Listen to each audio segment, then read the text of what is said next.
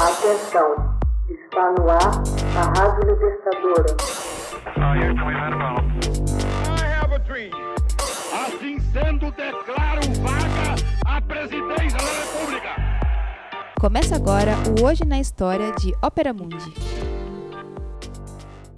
Hoje na História, 27 de setembro de 1940 o filósofo alemão Walter Benjamin comete suicídio.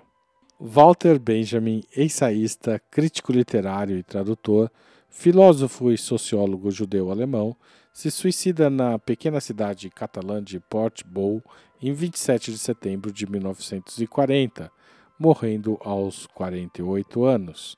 Combinando a teologia, a filosofia da linguagem e o marxismo, Benjamin foi testemunha viva de uma época em pleno caos.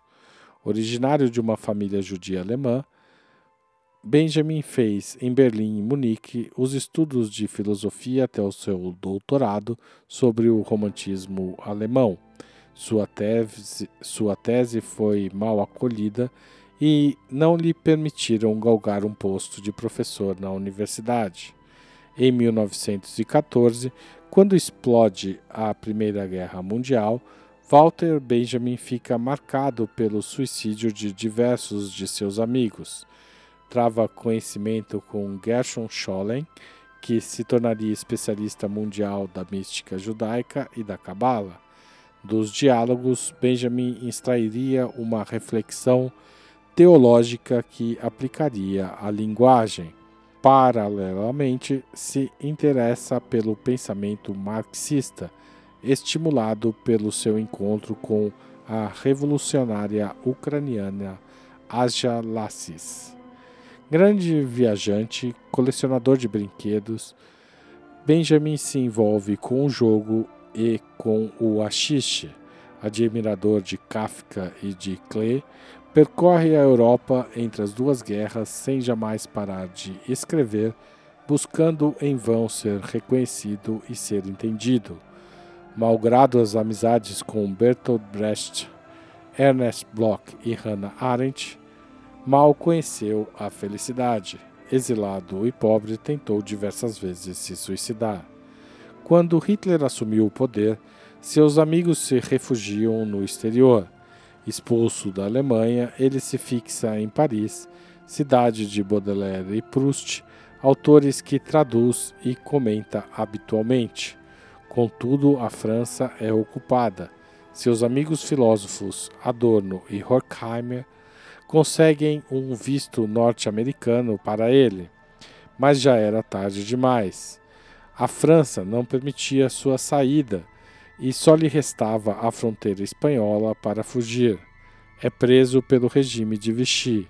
Sem forças para suportar a pressão, prefere morrer a se entregar à Gestapo.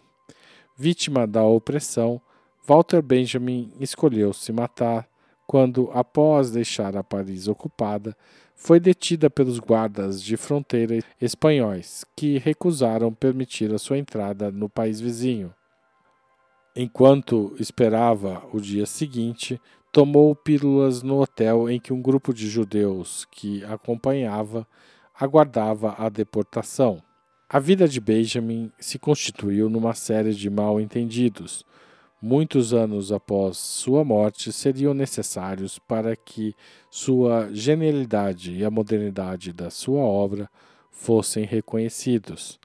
Ao lado de uma abordagem sociológica, Walter Benjamin desenvolveu uma filosofia da linguagem que insiste nas suas funções místicas. O crítico ou tradutor tem por vocação liberar a linguagem pura cativa nas obras. A palavra é capaz de conduzir ao divino quando é expressa em sua natureza mais pura. Assim, a palavra do poeta ou do escritor designa as coisas em sua verdade. Sua teoria se inspira também no romantismo de Goethe, de Hölderlin e na tradição judaica. Benjamin explica que as novas formas de arte, como a fotografia e o cinema, que podem ser reproduzidas ao infinito, leva à perda do caráter sagrado da obra de arte, em contraposição a arte torna-se mais acessível e se abre a todos. Devido a esse progresso técnico, a arte se torna propriedade das massas e confere ao espectador uma nova responsabilidade a de julgar a título individual a autenticidade de uma obra. As traduções e comentários de Benjamin acerca de Baudelaire, Proust e Kafka as passagens parisienses que se tornaram o teatro de todos os combates e todas as suas reflexões constituem ocasiões para aprofundar suas teses sobre a história. Ele considerava que o presente só se explicava com a ruptura do passado.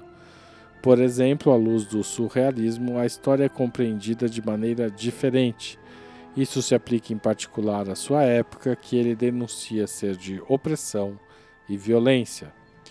Para Benjamin, a opressão não é uma exceção, mas é uma regra. A regra que se perpetua porque pode ser apresentada como um progresso histórico, o fascismo ao seu tempo, a globalização ou o terrorismo nos dias de hoje. Aqueles que não querem ver que certas coisas sejam ainda possíveis no século XX, dizia ele, não trilham o caminho do conhecimento. Seu espanto nada tem de filosófico, não constitui o início do conhecimento, a menos que as pessoas se deem conta de que a visão da história que torna possível o objeto de seu espanto seja insuportável. Uma nova tradução das teses sobre o conceito de história de Walter Benjamin acabam de ser lançadas pela editora Alameda. A tradução e a organização ficaram a cargo de Adalberto Miller e Márcio Seligman Silva. O, o volume traz também notas de Márcio Seligman Silva. Hoje na História, texto original de Max Altman, locução de Haroldo Cerávolo, gravação Michele Coelho, edição Laila Manoeli. Você já fez uma assinatura solidária de Opera Mundi? Com 60 centavos por dia, você ajuda a manter a imprensa independente e combativa. Acesse www.operamundi.com.br/apoio.